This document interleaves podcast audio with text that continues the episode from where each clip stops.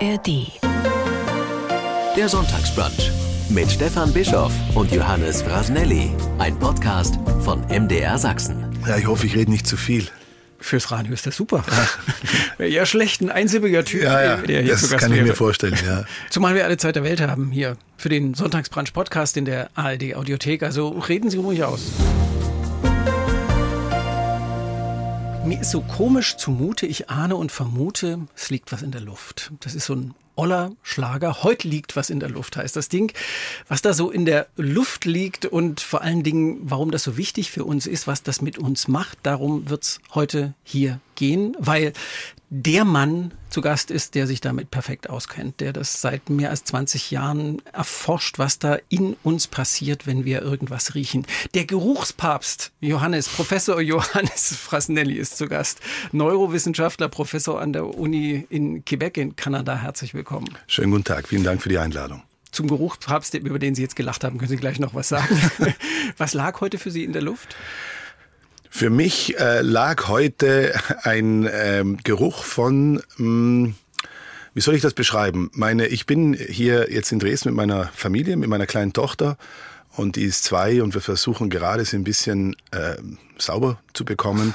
Und das hat letzte Nacht nicht so gut funktioniert. Und äh, ich, mitten in der Nacht äh, mussten wir dann äh, dementsprechend eingreifen und ich habe mich dann mit den nassen äh, Klamotten von ihr herumschlagen müssen in der Also Nacht. Da, damit hat mein hatte- Tag angefangen. Sie hatte auch keine Windel mehr an. Doch, doch, sie hatte eine Windel an, aber sie hat sich zu viel bewegt und äh, Oh. ja, also das ist, der Tag hat äh, in der Hinsicht nicht besonders gut angefangen oder nicht gut aufgehört, der letzte, je nachdem, wie man es beschreiben möchte. Man ist doch aber eigentlich immer so verliebt in. Ja, ich bin noch total verliebt in meine Tochter und das geht wahrscheinlich Das noch ganz auch nie lange. auf. Ich ja, habe auch ja, noch aber, aber das ist halt einfach um, um halb drei in der Früh ist es dann halt wirklich dann schon ein bisschen ein, Sind Sie etwas müde?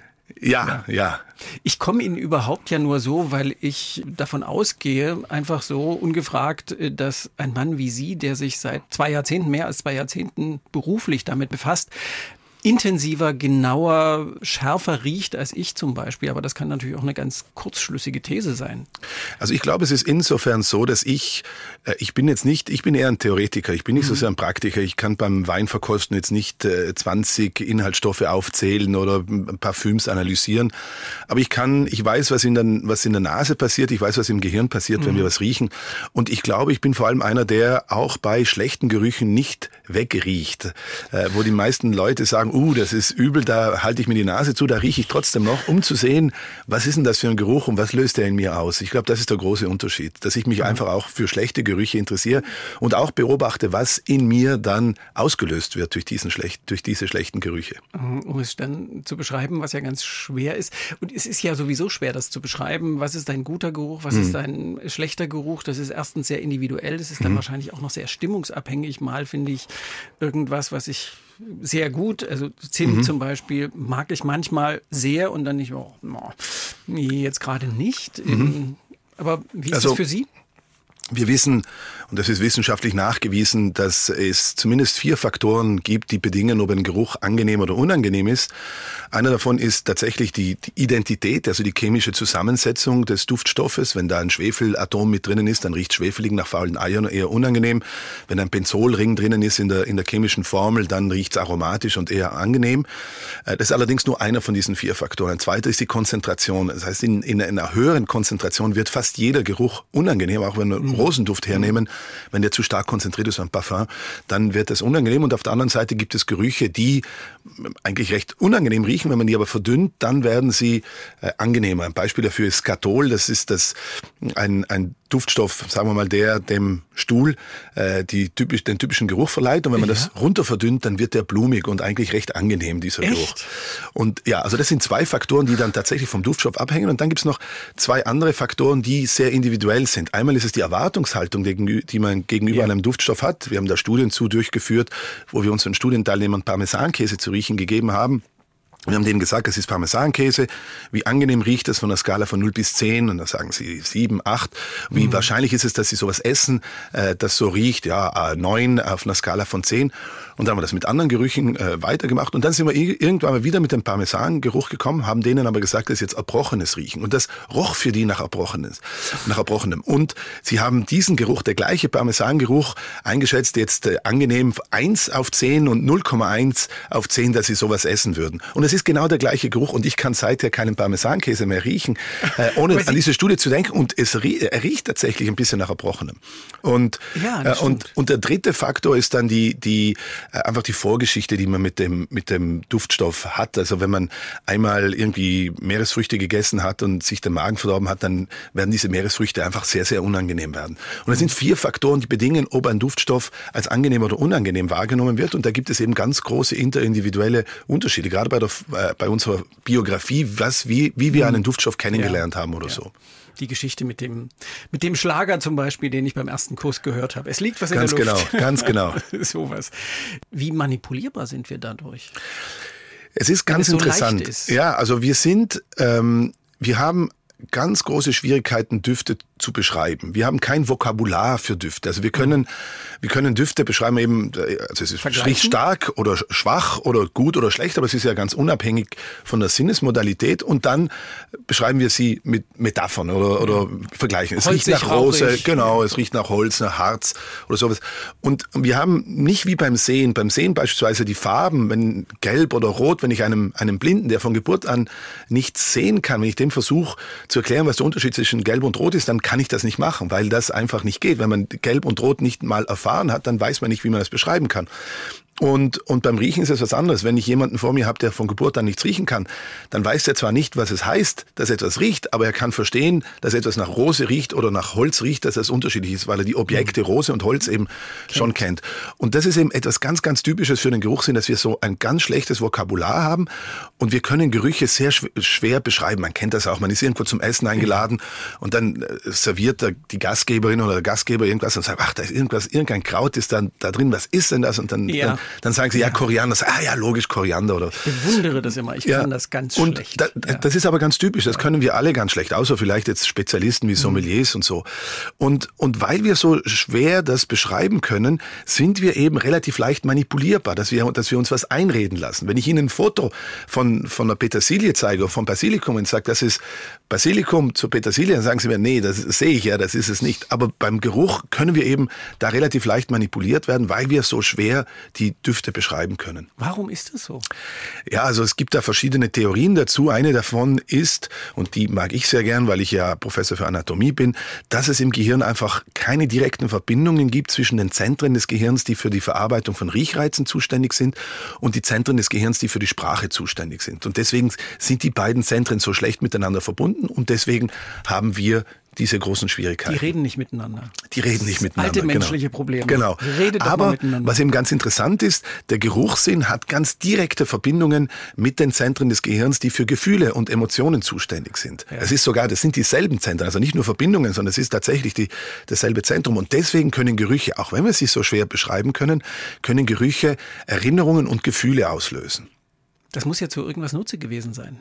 Oder zu Nutze sein, sonst hätte die Evolution ja irgendwie gesagt, ja, ist, was für ein es, Unsinn. Es ist, natürlich, es ist natürlich immer ganz schwierig, äh, im Nachhinein der Evolution einen Sinn zu geben. Und wir, mhm. wir sind da sehr gut darin.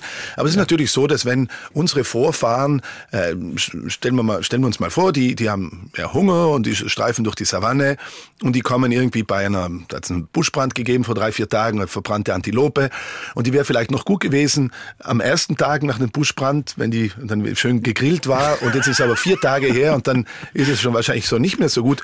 Und der, der Papa von dem, von dem Stamm hat halt irgendwann mal schon mal eine verdorbene Antilope gegessen und dann riecht er das und dann löst das in ihm wirklich eine ganz große Abneigung aus, weil er damals von der Antilope einfach krank geworden ist, von der verdorbenen Antilope. Und dann ist es natürlich sinnvoll, dass man das wirklich als abstoßend empfindet und somit auch seine Familie davor beschützt, dass die das ist. Das kann vielleicht auch die Mama gewesen sein. Das ist ja so eine Warnfunktion dann. Ganz genau. So, wir nehmen ja jetzt eher so Düfte, Gerüche eher als so es ist schön, was zu riechen. Jetzt nicht, nicht so in, in so einer existenziellen Bedeutung, sondern in eher so einer, es ist nett, dass wir sowas haben. Naja, also ich, das stimmt natürlich auch, aber der Geruchssinn hat auch für uns noch eine ganz klare Wächterfunktion. Er bewahrt unseren Magen-Darm-Trakt, unsere Atemwege vor mhm. äh, bestimmten Gefahren und somit unseren Körper. Also wenn man sich vorstellt, äh, Rauch, äh, Feuer, das nehmen wir über den Geruchssinn wahr. Und wenn man nachts aufwacht und, und es, es riecht nach Rauch, dann ist man alarmiert. Gas zum Beispiel, dem wird ja, werden ja Duftstoffe beigemengt, damit man das Gas eben, das riecht dann nach, typisch nach Gas, obwohl das Gas eigentlich, das wir mhm. verwenden, das Methan, das hat keinen Geruch, aber da werden eben äh, Schwefelverbindungen zugefügt, dass das eben typisch nach Gas, also nach faulen Eiern riecht. Und das hat eben auch eine Warnfunktion. Und dann natürlich auch verdorbene Lebensmittel. Menschen, die nichts riechen können, die haben eine relativ große Laufengefahr, dass sie verdorbene Lebensmittel zu sich nehmen. Und, und sich vergiften. Und sich de de dementsprechend entsprechend vergiften. Also das muss man wirklich denen dann sagen. Wenn Sie offenes Feuer zu Hause haben, machen Sie, versichern Sie sich, dass Sie einen Rauchmelder haben und dass der auch gut funktioniert. Äh, wenn Sie, wenn Sie mit Gas äh, kochen, immer aufpassen, dass es auch abgedreht wird und bei den Lebensmitteln einfach darauf achten, dass die gekühlt sind, dass die, ähm, dass das Ablaufdatum nicht überschritten ist, weil die wirklich also auch ganz eklige Sachen zu sich nehmen können, weil sie es einfach nicht mehr riechen können. Mhm.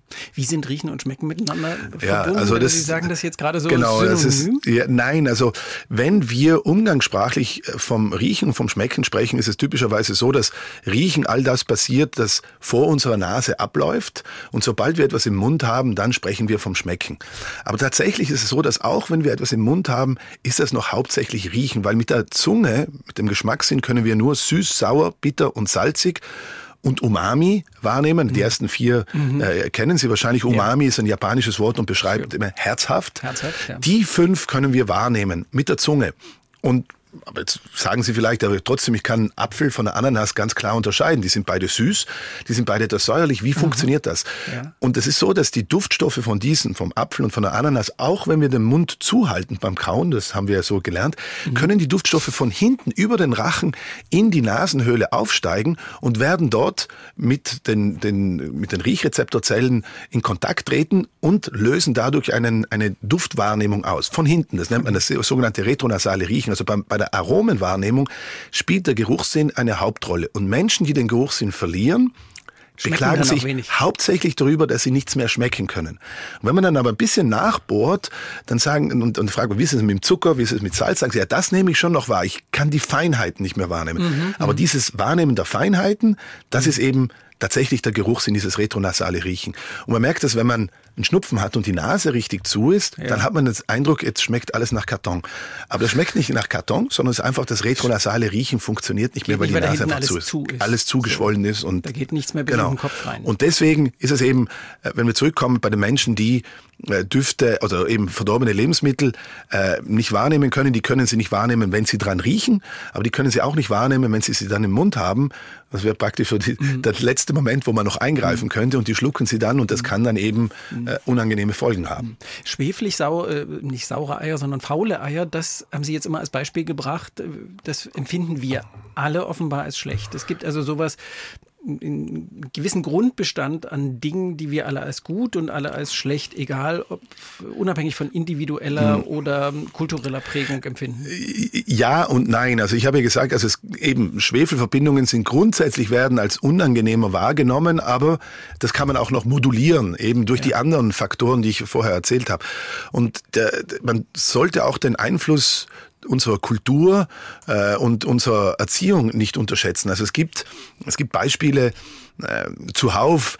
Äh, zum Beispiel gibt es in Südostasien eine Frucht, äh, Durian heißt die, die wird, oh ja. die wird im Westen auch als ja. Käsefrucht oder Stinkfrucht, Stinkfrucht ja. äh, bezeichnet und, und die riecht auch wirklich ganz unangenehm, also und schmeckt auch ganz eigenartig, also das ist etwas Fruchtiges, aber dann irgendwie zwiebelig, Knoblauch, alt, also schweflig und, und wirklich also für die ungeübte Nase, wie, wie ich es der Fall bin, äh, ist es eine sehr unangenehme äh, Frucht zum Essen. Und ich habe einmal das äh, zweifelhafte Vergnügen gehabt, irgendwo eingeladen zu sein bei, einer, bei einem Kollegen, der eine chinesische Frau hat. Und die hat uns dann eine, eine Durian-Roulade gemacht. Und ich habe Erdbeerroulade habe ich zum Beispiel sehr gern, aber die Durian-Roulade war sehr schwierig runterzukriegen. Und ich bin ja natürlich ein höflicher Gast und esse es trotzdem. Aber das war wirklich äh, ja, widerlich. Und, aber ich habe es trotzdem gegessen. Und, und das ist natürlich unterhaltsam, aber wir haben auf unserer Seite auch Beispiele dafür. Also es gibt äh, bei uns Käse, die, also wenn man französisch ja. oder Schweizer Käse ja. hernimmt, die im Endeffekt nichts anderes sind als verdorbene Lebensmittel. Verdorbene Milch, also die verdorbene einfach Milch, geronnen ja. ist und die dann noch weiter gereift ist. Das heißt ja nichts anderes, als da noch Bakterien besiedelt. Und, und für, für uns, wir geben da, wenn wir es können, dann geben wir viel Geld dafür aus, dass wir so einen guten, reifen Käse haben. Aber für Länder, die äh, eben viel weniger Milchprodukte äh, essen. Äh, für die ist es komplett unverständlich, dass man das nicht nur freiwillig isst, sondern dafür auch noch Geld ausgibt. Und das, das zeigt es eben. Und das eben, das ist wieder das Beispiel vom Parmesankäse. Es gibt natürlich ganz viele andere Käse. Im Endeffekt riechen die nicht so gut, wenn man das objektiv versucht zu betrachten, aber trotzdem äh, mhm essen wir das mit Begeisterung. Nicht alle, aber ich zum Beispiel schon. Hm. Also es gibt schon kulturelle Unterschiede. Ja, es natürlich. Gibt, es gibt nicht diesen Grundbestand, Nein. wo man sagt, das ist für alle gleich. Nein, also ich, ich weiß auch, es gab mal die, die US-Armee hat versucht, irgendwelche Duftstoffe zu entwickeln, die sie einsetzen könnten, um Massen zu, zu vertreiben. Ein bisschen so wie Tränengas, aber Tränengas irritiert natürlich, aber wenn sie einfach einen Stinkduft da versprühen ja. könnten, dann wäre das nicht mehr so irritierend und die Leute würden einfach nach Hause gehen, weil es, weil es übel riecht. Ja. Das funktioniert aber nicht, weil eben das dann verdünnt wird und dann riecht es dort nicht mehr so unangenehm und weil es da eben diese großen interindividuellen Unterschiede auch noch gibt. Mhm. Und weil wir natürlich auch noch bewusste Menschen sind, vernünftige Menschen, die dann sagen, eben, das, damit wollen die uns jetzt vertreiben, jetzt bleibe ich gerade da und ja, dann halte genau. ich das aus. Genau, da können wir das auch aushalten. Ja. Wir können ja auch uns einfach die Nase zuhalten oder durch den Mund atmen und dann riechen wir auch viel weniger. Also das ja. Und es gibt ja auch immer noch Masken. Wir haben ja gelernt, mit ja, Masken umzugehen. Ja, ganz das genau. obwohl, obwohl allerdings die Duftstoffe, äh, die sind so, so, so kleine Moleküle, dass die eigentlich auch durch die Masken durchgehen. Ah. Also die, je nachdem, welche Maske man verwendet, aber grundsätzlich sind die zu klein, um von den, durch die Maschen der Masken aufgehalten zu werden. Professor Frasnelli ist zu Gast. Der weiß das, wie das geht. Wir haben uns vorneweg darüber verständigt, weil ich das so interessant fand, zu fragen, was ist so ein Duft, der gut ist für Sie und wie würden Sie den beschreiben? Und dann haben Sie mir vorneweg was erzählt, was Sie jetzt aber auch erzählen wollen, weil Sie jetzt nicht den Duft beschreiben wollen. Warum? Ähm, also ich bin nicht ein Spezialist der Gerüche, sondern ich bin ein Spezialist des Geruchssinns. Mhm. Das heißt, Sie sind ist vielleicht, Neurowissenschaftler. Genau, ich bin also Neurowissenschaftler. genau, ich interessiere mich dafür, was passiert im Kopf, was passiert im Gehirn, was passiert in unserer, äh, ja, in unserer Wahrnehmung, wenn wir Düfte wahrnehmen. Nicht so sehr wie riecht jetzt dieser eine Duft oder riecht dieser andere Duft. Da gibt es auch Spezialisten dafür. Die finde ich, find, das finde ich auch ganz toll, was die machen können, aber das, das bin ich halt nicht. Und ich kriege immer wieder die Frage gestellt, welches ist denn mein Lieblingsduft? Und ich habe nicht einen Lieblingsduft. Ich habe ganz viele Lieblingsdüfte. Mhm. Äh, und ich, ich glaube, das ist auch das Schöne am Geruchssinn, dass wir ja. so viel verschiedene Sachen riechen können. Das wird der, wahrscheinlich uns allen so gehen, oder? Ja, natürlich. Also äh, es gibt Menschen, für die der Geruchssinn wichtiger ist als für andere, aber grundsätzlich äh, sagen Leute schon, das ist etwas, was ich sehr gerne rieche oder eben mhm. schmecke, wie man es umgangssprachlich, also ein Rindsbraten mhm. von der Mama oder sowas. Und der Geruch, der, den ich jetzt da beschreiben möchte, ist äh, ein Geruch, den ich wahrnehme wenn ich, ich, Sie haben ja wahrscheinlich mitbekommen, dass ich nicht aus Sachsen bin anhand meines, äh, meines Akzents, aber dass ich ganz offensichtlich auch nicht gebürtiger Kanadier bin, sondern eben aus, aus Südtirol komme. Und, äh, aus, Klingt für uns immer nach Urlaub. Ja, aus der schönen Stadt Meran. Und bei Meran gibt es so ein, eine Seilbahn, äh, die in die Höhe führt, äh, auf das Fiegeljoch und äh, also am Berg auf diesem Fiegeljoch. Sobald man aus der Seilbahn raustritt, das ist ungefähr auf 1400 Metern Höhe, äh, ist man aus dem Dunst des Tales heraus und tritt hinaus und hat diese frische, frische Luft und man, man tritt aus dem Gebäude hinaus und riecht sofort die, die Fichtennadeln, also die, die ganzen, den Fichtenwald, der dort ist, ja. mit dieser frischen Luft. Und jedes Mal, wenn ich da rausgehe und das erste Mal diesen, die, dadurch die, durch bewusst wirklich einatme, bringt mich das einfach zurück in meine, in meine Kindheit, wo ich das Glück hatte, dass meine Familie auf diesem Berg oben ein kleines Ferienhäuschen besitzt, äh, wo ich jeweils den ganzen Monat August zugebracht habe. Und ja, also die Mama hat uns am Morgen aus dem Haus geschickt, dann sind wir die ganze Zeit im Wald gewesen und, und zum Mittag und am Abend kamen wir mhm. zurück. Und da waren wir einfach immer in, diesen, in diesem Wald. Und dieser Geruch von Fichtennadeln, und das kann auch irgendwo anders sein, wenn ich die Fichtennadeln wahrnehme, das bringt mich einfach zurück in diese, in, in meine Kindheit, wo ich eben auf einmal ganz viele Erinnerungen habe, die ausgelöst werden durch den Geruch, wo ich mich eigentlich sonst gar nicht dran erinnere, dass ich das noch weiß. Ja. Dann sehe ich auf einmal, höre die, die, die Glocken der Kirche oder die Kuhglocken oder, oder sehe meine Hände, wie sie schwarz vom, vom Harz der Bäume sind, weil wir Baumhütten gebaut haben mhm. oder, oder die, die, die, die mhm. Heidelbeeren, die, die unsere Hände auch verfärbt haben und so weiter. Und das sind alles Erinnerungen, die durch diesen einen Duft ausgelöst werden können. Mhm. Ich würde ja jetzt behaupten, bei genau diesem Duft, den, den wir ja hier aus in unserem Kulturraum jedenfalls alle kennen, mhm. dass wir den alle positiv besetzen. Auch wenn wir nicht in Südtirol aufgewachsen Ja, also es, es, es ist natürlich so, es, es gibt, ich glaube gerade im Jahreskreis gibt es so Gerüche in unserem Kulturkreis, ich zähle mich da durchaus auch zum deutschen Kulturkreis mit dazu, gibt es einfach Gerüche, die immer wieder wiederkommen. Also das geht dann, äh, also beispielsweise zu Weihnachten haben wir die ganzen Gewürze, äh, Zimt und Gewürznelken, die dann, die dann sind und dann haben wir Neujahr und da riecht's halt dann nach Krachern und, und und, äh, und, und so geht's halt dahin. Und dann im Frühjahr kommen die Blumen und, äh, und im Sommer riecht's nach Sonnencreme oder, oder, oder, oder nach Chlor vom Freibad oder sowas. Das sind alles Gerüche, die wir in der Regel positiv besetzt haben. Aber wenn jemand äh, immer fürchterliche Weihnachten verbracht hat, hat als Kind, weil die Eltern sich immer gestritten haben oder irgendwie sowas, dann ist für diese Personen wahrscheinlich de, dieser Geruch eher negativ besetzt. Ja. Und, aber und das, das passiert mit Fichtennadeln ja eher selten. Äh, ja, aber vielleicht ist jemand äh, Opfer eines Verbrechens in einem Fichtenwald, äh, Fichtenwald geworden und dann ist es wahrscheinlich für diese Person okay. der, der Geruch eher unangenehm. Mhm. Das passiert ja jetzt ja. in der Regel nicht. Das heißt, für uns ist es schon grundsätzlich alles eher positiv besetzt. Ja. Äh, aber das ich ist wirklich mir die manchmal auch zwischen den Händen. Ja, weil ich, weil ich, weil ich genau. liebe diesen Duft auch mhm. so. Zerreibe mir den und dann schnupper ich an meinen Händen. Genau, und was man macht beim Zerreiben ist natürlich, dass man die, die Fichten zerbröselt und damit die Oberfläche vergrößert. Und wenn man die Oberfläche vergrößert, durch das Reiben der Hände dann auch noch erwärmt, dann werden viel mehr Duftstoffmoleküle freigesetzt. Und diese mehr, dieses Mehr an Duftstoffmolekülen kann dann noch mehr unsere Nase stimulieren. Und dann schnüffeln wir noch, da kommt noch mehr Luft mit mehr mhm. Duftstoffmolekülen rein. Und dann kriegen wir sozusagen die, die volle Dosis. Und dann gibt's das als Badezusatz mhm. und als was weiß ich was. Ja, das ist natürlich dann nochmal, also es, gibt Düfte, die, äh, die, die werden natürlich auch künstlich hergestellt, die werden auch künstlich verkauft. Allerdings ist es schon nicht immer genau dasselbe wie das, wie das natürliche Produkt. Also äh, ein Beispiel, wir können den Geruch von, von Kartoffeln, äh, also von gekochten oder gebratenen Kartoffeln, der setzt sich zusammen aus 200, über 200 verschiedenen Molekülen. Und wenn wir drei, vier von diesen Molekülen haben, dann reicht es schon aus, dass es einigermaßen nach Kartoffeln riecht und es wird eingesetzt in der, in der Industrie, wenn die halt so, so hochverarbeitete ja. Lebensmittel haben. Aber es ist natürlich nicht das Gleiche, wie wenn die Oma tatsächlich die, die Kartoffeln gekocht hat oder sowas. Also das, das ist schon nicht immer genau dasselbe. Aber mhm. das, das, da, damit spielt natürlich die Industrie auch, weil das für uns einfach Gerüche sind, die, äh, die uns an eine Zeit zurückerinnern, und das ist auch ganz typisch für den Geruchssinn, dass er diese Fähigkeit hat, uns zurückzuerinnern. Die erinnern uns zurück an eine Zeit, die lange zurückliegt und typischerweise mit positiven Emotionen verbunden ist. Da gibt's ja auch gerade hier, ich weiß jetzt nicht, ob das immer noch so aktuell ist, aber eben ähm, Lebensmittel aus der DDR-Zeit, die eben auch noch heute verkauft werden und die eben diese Nostalgie auch hervorrufen, wo man sich einfach äh, dran erinnert, wie man das als Kind äh, aufs, aufs, äh, sich aufs Brot geschmiert hat oder so. Ja, ja. Ich habe in, in, Vorbereitung auf das Gespräch, jetzt habe ich daran gedacht, dass ich so einen Sehnsuchtsgeruch habe, den es vermutlich nie wieder geben wird. Sie werden damit überhaupt gar nichts anfangen können, aber ich bin hier groß geworden.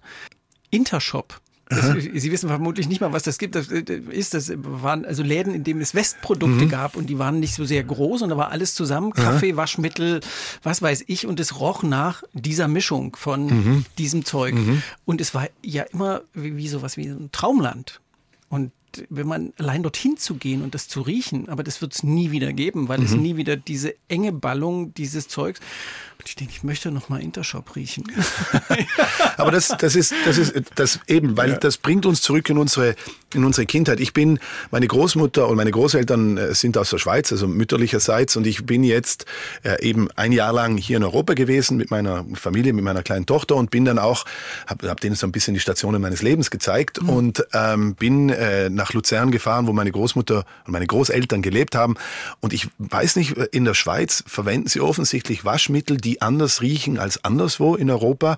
Und ich stand vor dem Haus meiner Großmutter und aus der Waschküche, der Gemeinschaftswaschküche, roch dieser Geruch und der, der Geruch hat mich viel mehr an meine Großmutter zurückerinnert als der Anblick des Hauses, in dem sie da äh, gewohnt hat. Mhm. Und es gibt auch noch, also es muss auch nicht immer nur der, der Geruch der, äh, der, der Kindheit sein. Ich bin ja vor ja, 20 Jahren ungefähr hier in Dresden gewesen, in der mhm. Neustadt, und bin jetzt gerade mhm. da wieder untergebracht. Als junger Wissenschaftler? Äh, ja, und, und ich habe mir auch erlaubt, meine Frau, meine Tochter ins Bett zu bringen und dann nochmal kurz durch die Neustadt zu ziehen. Und ich bin da in irgendwelche Kneipen gegangen, die jetzt nicht mehr nach Rauch riechen, aber trotzdem ist da so ein Geruch drinnen, der mich eben auch an meine, an meine, sagen wir, späten 20er Jahre zurückerinnert hat. Mhm. Was, was verbinden mit Nostalgie. Sie, mit, mit, was verbinden Sie so mit Dresden? Sie sind, Sie haben in Wien studiert Medizin, haben da promoviert und sind dann als nächste Station äh, nach äh, Dresden an die medizinische Akademie, also an die Uniklinik mhm. gegangen und waren dann fünf, sechs Jahre in Dresden. Mhm. Haben sich hier dann auch habilitiert mhm. oder jedenfalls mit dem Professor hier habilitiert. Was verbinden Sie mit Dresden, mit Sachsen? Also äh, ich verbinde mit Dresden wirklich, also ich Dresden ist die Stadt, die für, für mich die Nostal die größten Nostalgiegefühle auslöst. Und wahrscheinlich, also ich bin ja in Meran groß geworden, aber ich habe da immer noch Familie und da komme ich natürlich immer wieder hin. Und nach Dresden komme ich einfach viel seltener und ich habe in Dresden wirklich unglaublich schöne äh, Jahre verbracht. Das waren so ganz unbeschwerte Jahre zwischen, das war ich 27 bis 32 sowas. Und und äh, ich habe in der Neustadt gelebt und habe dort wirklich ganz tolle Freundschaften geschlossen und ganz tolle Erlebnisse gehabt. Ähm, tagsüber, nachts, äh, frühmorgens und so weiter. Und, und das ist wirklich eine ganz, ganz tolle Stadt. Und, und ich finde, äh, Dresden oder der Bereich Dresdens, in dem ich gelebt habe, ich habe, ich kenne ja natürlich nicht alles und das kann man ja auch in fünf, sechs Jahren nicht alles erfahren. Aber das ist einfach eine unglaublich schöne, sympathische äh, und, und auch kreative Stadt, die einfach, in der ich mich immer zu Hause gefühlt habe von, von meinem ersten Tag an und wo ich mich auch jetzt zu Hause fühle. Mhm. Sehr schön. Jetzt zeigen Sie das Ihrer Frau und Ihrer, Ihrer kleinen Tochter. Die kleine Tochter wird noch nicht irgendwas dazu sagen. Was sagt Ihre Frau dazu? Also, wir sind ähm, am Sonntagabend mit dem Zug am Bahnhof Neustadt angekommen und sind dort ausgestiegen aus dem Zug. Und ich habe mit meiner Frau jetzt in diesem Jahr haben, waren wir in Stockholm und, und eben in Meran, wir waren in Zürich und Luzern und wir waren in Wien. Das sind alles sehr schöne Städte. Und sagen wir, wenn man aus dem Bahnhof Neustadt heraustritt am Sonntagabend, ist es ja nicht unbedingt dasselbe. Und dann sind wir in die Neustadt gegangen. Und dann hat meine Frau gemeint, uh, das ist schon ein bisschen rauer hier alles. Und jetzt sind wir aber schon eine Woche hier und sie ist definitiv auch dem Charme Dresdens erlebt verlegen. Also wir haben uns einfach da ein bisschen durch Dresden bewegt und ja. ich glaube, sie sieht auch, was denn die Schönheit an Dresden ist. Ja, damals hatten Sie vermutlich noch lange Haare. Ich hatte ich nicht lange Fotos gesehen. Ja, also ich habe die, ha die, die Haare länger wachsen lassen, als ich in Dresden war. Als ich nach Dresden gekommen bin, hatte ich ganz kurze Haare. Was hat Sie überhaupt hier, hierher verschlagen? Ja, das, das ist das, warum ich vorher gelacht habe, wenn Sie vom Geruchspapst gesprochen haben, weil ich nach Dresden gekommen bin, weil es hier in Dresden den Geruchspapst gibt. Thomas Hummel. Genau, das ist äh, Thomas Hummel an der, an der Uniklinik in, in, in der HNO, der das interdisziplinäre Zentrum Riechen und Schmecken hier leitet, der wirklich eine Koryphäe ist, äh, europäisch oder weltweit sogar. Und äh, ich habe damals als Medizinabsolvent die Möglichkeit gehabt, mit ihm ein Sommerpraktikum zu machen. Und das hat uns beiden so gut gefallen, dass, ich, dass er mir dann gleich irgendwie angeboten hat, dass ich erstmal ein Jahr und dann insgesamt eben fünfeinhalb Jahre hier bleiben kann. Und, und äh, Professor Hummel ist eine Koryphäe auf, für das klinische, für die klinische Forschung. Also es kommen wirklich Menschen zu ihm aus ganz Europa, vor allem aus Deutschland natürlich, aber aus ganz Europa, die den Geruchssinn verloren haben. Aber er ist eben auch weltweit führend in der Erforschung des Geruchssinns. Und der Grund, warum ich jetzt gerade in Dresden äh, bin, ist, dass es jetzt gerade so eine Summer School äh, für, für Menschen, also für zum, zum Thema Riechen beim Menschen gab, wo 30 junge Wissenschaftler aus der ganzen Welt, also zwei aus Kanada, meiner Studenten, und aus Frankreich und Deutschland und Schweden und den USA und so weiter hierher gekommen sind, um eben die Grundlagen des Riechens mhm. zu lernen und dass sie dann zurückgehen können in ihre ihre jeweiligen äh, Labore und Kliniken und das dann eben äh, weitergeben können und damit ihre Forschung auch weitermachen können. Mhm. Und er mag sie offenkundig auch. Er hat sie so schön vorgestellt bei der Lesung, die Sie diese Woche hier hatten. Ja. Sie haben ein Buch geschrieben mit dem schönen Titel Wir riechen besser als wir denken und daraus haben Sie oder Sie haben darüber äh, gesprochen und er hat ja. sie sehr sehr, sehr sympathisch vorgestellt. Ja, also ich, äh, diese, diese Sympathie ist sicher beidseits. Ich als, als junger Mensch, äh, und ich glaube, das wird ja nicht anders sein, ist man immer irgendwie auf der Suche nach dem einen Lehrer, der einen begeistert, der einen wirklich was weitergibt. Und ich bin äh, durch mein ganzes, also durch die, durch die Schulzeit und das Universitätsstudium gegangen und habe nie diesen Lehrer sozusagen kennengelernt, bis ganz zum Schluss. Und das war eben Thomas Hummel, der mir gezeigt hat, wie man mit, mit Leidenschaft und Hingabe und Begeisterung wirklich ein, ein Gebiet erforschen kann. Äh, und gleichzeitig immer noch unglaublich menschlich bleiben kann, einfach ein unglaublich sympathischer Mensch ist. Und das ist für mich, er ist für mich ein Lehrer gewesen und ist immer noch ein Vorbild und ist aber eben auch ein Freund geworden über all die Jahre. Und das finde ich einfach ganz toll und das ist auch ein Grund, warum ich so gern nach Dresden zurückkomme. Das ist sehr schön. Dann machen wir jetzt das Kapitel mit den Lebensstationen mal vollständig. Sie sind in der Schweiz geboren, weil Ihre Mutter Schweizerin ist. Sie sind in Meran, also in Südtirol, aufgewachsen, haben in Wien studiert, waren dann in Dresden, sind jetzt in Kanada. Mhm. Sie sprechen vermutlich Deutsch, Italienisch, ja. Französisch jetzt in Quebec, Englisch wegen genau. der Wissenschaft. Ja, ja ganz also viel. Nach, Und haben drei Staatsbürgerschaften? So ist es, ja. Also ich habe eben mehrere Stationen in meinem Leben durchgemacht. Ich war auch mal ein paar Monate in den USA ähm, und bin jetzt seit äh, ja, 17 Jahren in Kanada und ähm, ja und, und lebe dort auch sehr gerne. Es ist auch ein, ein, wirklich ein sehr also ein unglaublich großes Land. Äh, das ist, kann man auch nicht sagen, Kanada ist schön, weil Kanada ist so riesig groß. Man muss sich das vorstellen. Äh, die, die Provinz Quebec alleine, äh, die ist, die hat acht Millionen Einwohner oder neun Millionen Einwohner, also so viel wie Österreich ungefähr, und ist fünfmal so groß wie Deutschland. Also es praktisch, und die sind alle im Süden. Also da ist unten Österreich und dann ist oben fünfmal Deutschland dran, die, was praktisch vollkommen unberührte Natur ist. Natürlich hauptsächlich ist es dann Tundra und Taiga, äh, je weiter man raufkommt, aber das ist einfach unglaublich riesig, dieses Land. Und äh, die meisten Menschen leben in den Städten mit all den Problemen, die da einhergehen, aber man kann natürlich auch aus den Städten rausfahren und dann ist man wirklich in der Natur. Mhm. Und äh, ja, also es ist eine, eine sehr sehr, es ist rauer, äh, es ist der, der Sommer heiß, der Winter sehr kalt, der Winter sehr lang. Also das kennt man alles aus Europa, also aus Mitteleuropa mhm. zumindest nicht. Mhm. Ich, mich würde interessieren, Sie haben so, so viele unterschiedliche Stationen, mich würde interessieren, wo Sie sich und warum Sie sich heimisch fühlen.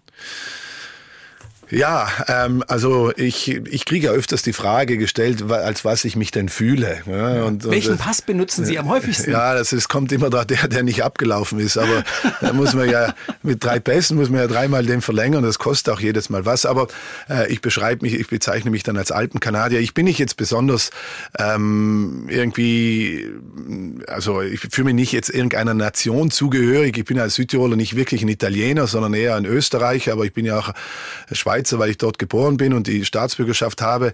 Beim, beim Skifahren ist es eher, äh, sind es die Südtiroler Skifahrer und die Schweizer Skifahrer, äh, für die ich mich interessiere. Und beim Fußball ändert sich das auch ständig. Äh, also ich habe da nicht jetzt irgendwie ein, einen, einen, sozusagen einen Staat, dem ich mich zugehörig fühle, besonders.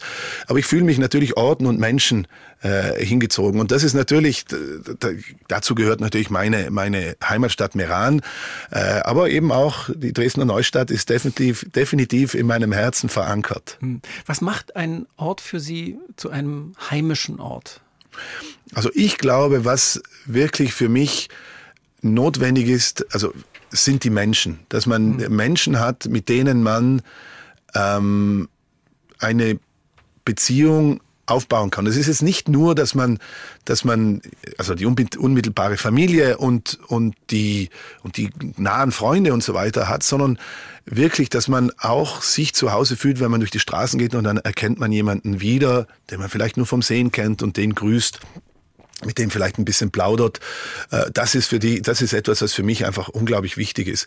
Und ich habe in, in Städten gewohnt, die 40.000 Einwohner haben und, und 600.000 Einwohner haben und zwei Millionen Einwohner haben. Aber ich war immer in der Lage, dass ich das ein bisschen so machen konnte, dass man, dass man dann irgendwann mal die, die, die Leute aus dem Kiez äh, kennt und mit denen dann eben auch, ja, auch wenn es nur die, die Menschen im Supermarkt oder so ist, aber dass man mit denen so ein bisschen plaudern kann und dann fühle ich mich zu Hause. Ich habe Sie vor vorhin so ein bisschen journalistisch lässig den Geruchspapst genannt. Das haben wir jetzt auch schon eingeordnet. Genauso sind sie mir aber empfohlen worden. Aha, das ja. ist der Geruchspapst.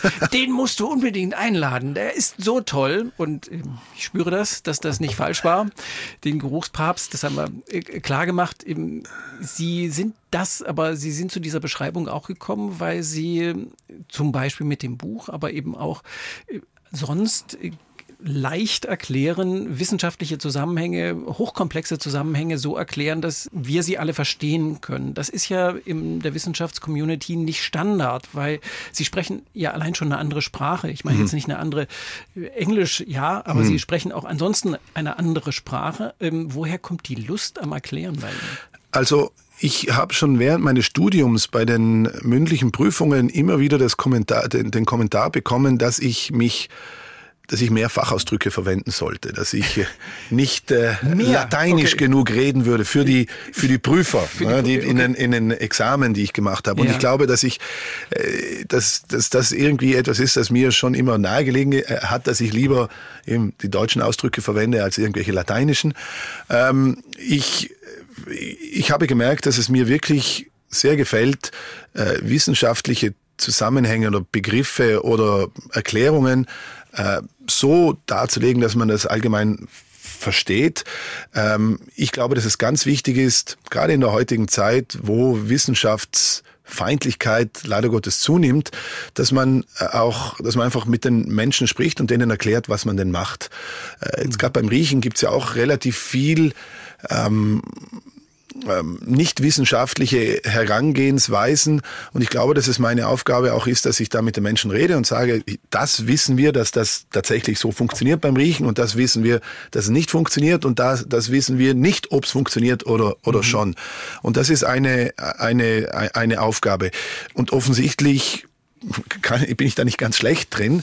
Äh, ich habe das Buch geschrieben, ich, mein, mein Verlag, also es ist ein österreichischer Verlag, ist an mich herangetreten vor jetzt schon einiger Zeit und hat mich ge gefragt, ob ich denn ein Buch schreiben möchte, weil sie mehrere Vorträge, populärwissenschaftliche Vorträge von mir gesehen haben und ich habe damals gemeint, nein, ich bin noch nicht bereit dafür. Also fragt mich nochmal in 20 Jahren. Und gesagt, nein, nein, das, das geht schon. Schreib, schreib mal ein Kapitel. Und dann hat er ihnen das gefallen und mir hat das eigentlich auch ganz gut gefallen.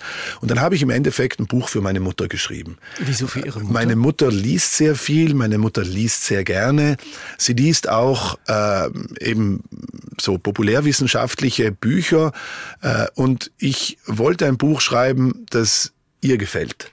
Und äh, meine Mutter ist, ist eine, äh, ist, ist also jetzt pensioniert, aber Grundschullehrerin die wie gesagt viel liest, aber die sich jetzt nicht unbedingt besonders für die für die Wissenschaft äh, interessiert und ich wollte eben etwas schreiben, was ihr auch gefällt und äh, und also ich wenn man ein Buch schreibt, schreibt man das ja im stillen Kämmerlein ja. und und dann schreibt man so vor sich hin und dann auf einmal lesen das die Leute und die erfahren dann Sachen über einen, die, die wo man sich denkt, woher wissen die denn das? Aber natürlich habe ich es im Buch geschrieben gehabt ja. äh, und und aber ich fand eben äh, das ganz wichtig, dass es ein Buch ist, das eben meine Mutter, dass, dass meiner Mutter gefallen würde, auch wenn's, wenn, wenn es nicht ich geschrieben hätte. Also meiner Mutter gefällt natürlich alles, was ich mache, aber... Das wollte ich gerade ja, sagen. Aber ich wollte ein Buch schreiben, das ihr auch gefallen würde, wenn nicht Johannes Frasnelli auf dem Umschlag stehen würde. Mhm. Und fand sie es gut? Ich, ja, also gesagt hat sie ja. ja, und es lohnt sich auch, man kann da ganz viel verstehen und es ist auch so, so lässig erzählt, auch sehr anekdotisch erzählt. Da kommen auch lustige Geschichten drin vor. Also das war mir auch eben wichtig und äh, dass man, dass ich versucht habe, ein Buch zu schreiben, das nicht nur beschreibt, äh, ja, der Geruchssinn funktioniert so und hier haben wir die Riechrezeptorzellen, das sind die Duftstoffmoleküle und im Gehirn gibt es Aktionspotenziale und so weiter, sondern ich, ich wollte ein erzählendes Buch schreiben, das eben auch zeigt, wie wir, wie ich die Forschung mache, wie die Herangehensweise ist, dass man auch sieht, was sind die Schwierigkeiten, mhm. wenn man das macht, ähm, weil weil, weil ich das interessanter finde lesenswerter oder interessanter zu, zu lesen. Aber auch, glaube ich, also ich habe ein persönliches Buch geschrieben. Da sind auch biografische Details mhm. eben mit drinnen. Also ja. der Unfall meines Bruders oder, oder, ja. oder solche Sachen. Und ich habe die. Weshalb Sie dann in der Kaffeerösterei genau, genau. Großeltern genau. waren. Meine Großeltern waren, während mein Bruder im, im, im Krankenhaus war. Und, äh, aber ich, ich glaube, dass es wichtig ist, dass, oder gerade mit diesem Thema wichtig war, dass ich so gemacht habe, weil der Geruchssinn und die Gerüche, wie, die wir wahrnehmen, was die in uns auslösen, weil das einfach etwas ganz Persönliches ist. Das heißt, man muss es persönlich beschreiben, dass man wirklich verstehen kann, wie der Geruchssinn wirkt und mhm. was er in uns auslöst. Mhm. Aber als Wissenschaftler ist das ist ja so hochkomplex und äh, wenn man auch in diesem in dem Buch liest, stellt man fest, es gibt so unendliche viele Dinge mit diesem kleinen in diesem kleinen Themenfeld. Mhm. Ich rieche irgendetwas, was passiert da in meinem Kopf damit? Die alle überhaupt gar nicht erforscht sind, wo man, wo es Thesen gibt, aber mhm. hm, warum ist das so, dass das so ja, so, so ein Feld ist, was sich eigentlich so ganz schlecht erforschen lässt und ähm, was auch schlecht erforscht ist. Ja, also äh, es ist so, der, der Geruchssinn, wenn man sich die, die Fachbücher äh, aus der HNO von vor 100 Jahren anschaut, dann gab es damals eine Seite über Allergien und eine Seite über Riechen und Schmecken. Äh, und, und heute gibt es die Allergologie als Fach und Riechen und mhm. Schmecken ist immer noch jetzt vielleicht jetzt zehn Seiten oder sowas. Und ich glaube, es hat so ein paar Ereignisse gegeben in den letzten 20, 25 Jahren, die das ein bisschen geändert haben. Ähm, weil davor hat man einfach der Geruchssinn, das ist sehr, was sehr Animalisches und das ist eigentlich der Mensch äh, ist, ist mehr wir wert als ich. Genau, wir, wir, wir sind visuell und, und wir hören und wir sprechen und kommunizieren übers Hören. Und, äh, und der Geruchssinn ist eher etwas, was eben tierisch ist, was Hunde machen und Ratten und Mäuse. Mhm. Und ich glaube, es hat so ein paar Sachen gegeben, die das ein bisschen verändert haben. Zum einen hat es im Jahr 2004 einen Nobelpreis gegeben für, äh, für die Entdeckung der, der Genfamilie der mhm. Riechrezeptoren. Äh, und das hat wir mal, ein bisschen so der Allgemeinheit gezeigt, dass der Geruchssinn eben äh, doch offensichtlich eine gewisse Wichtigkeit hat.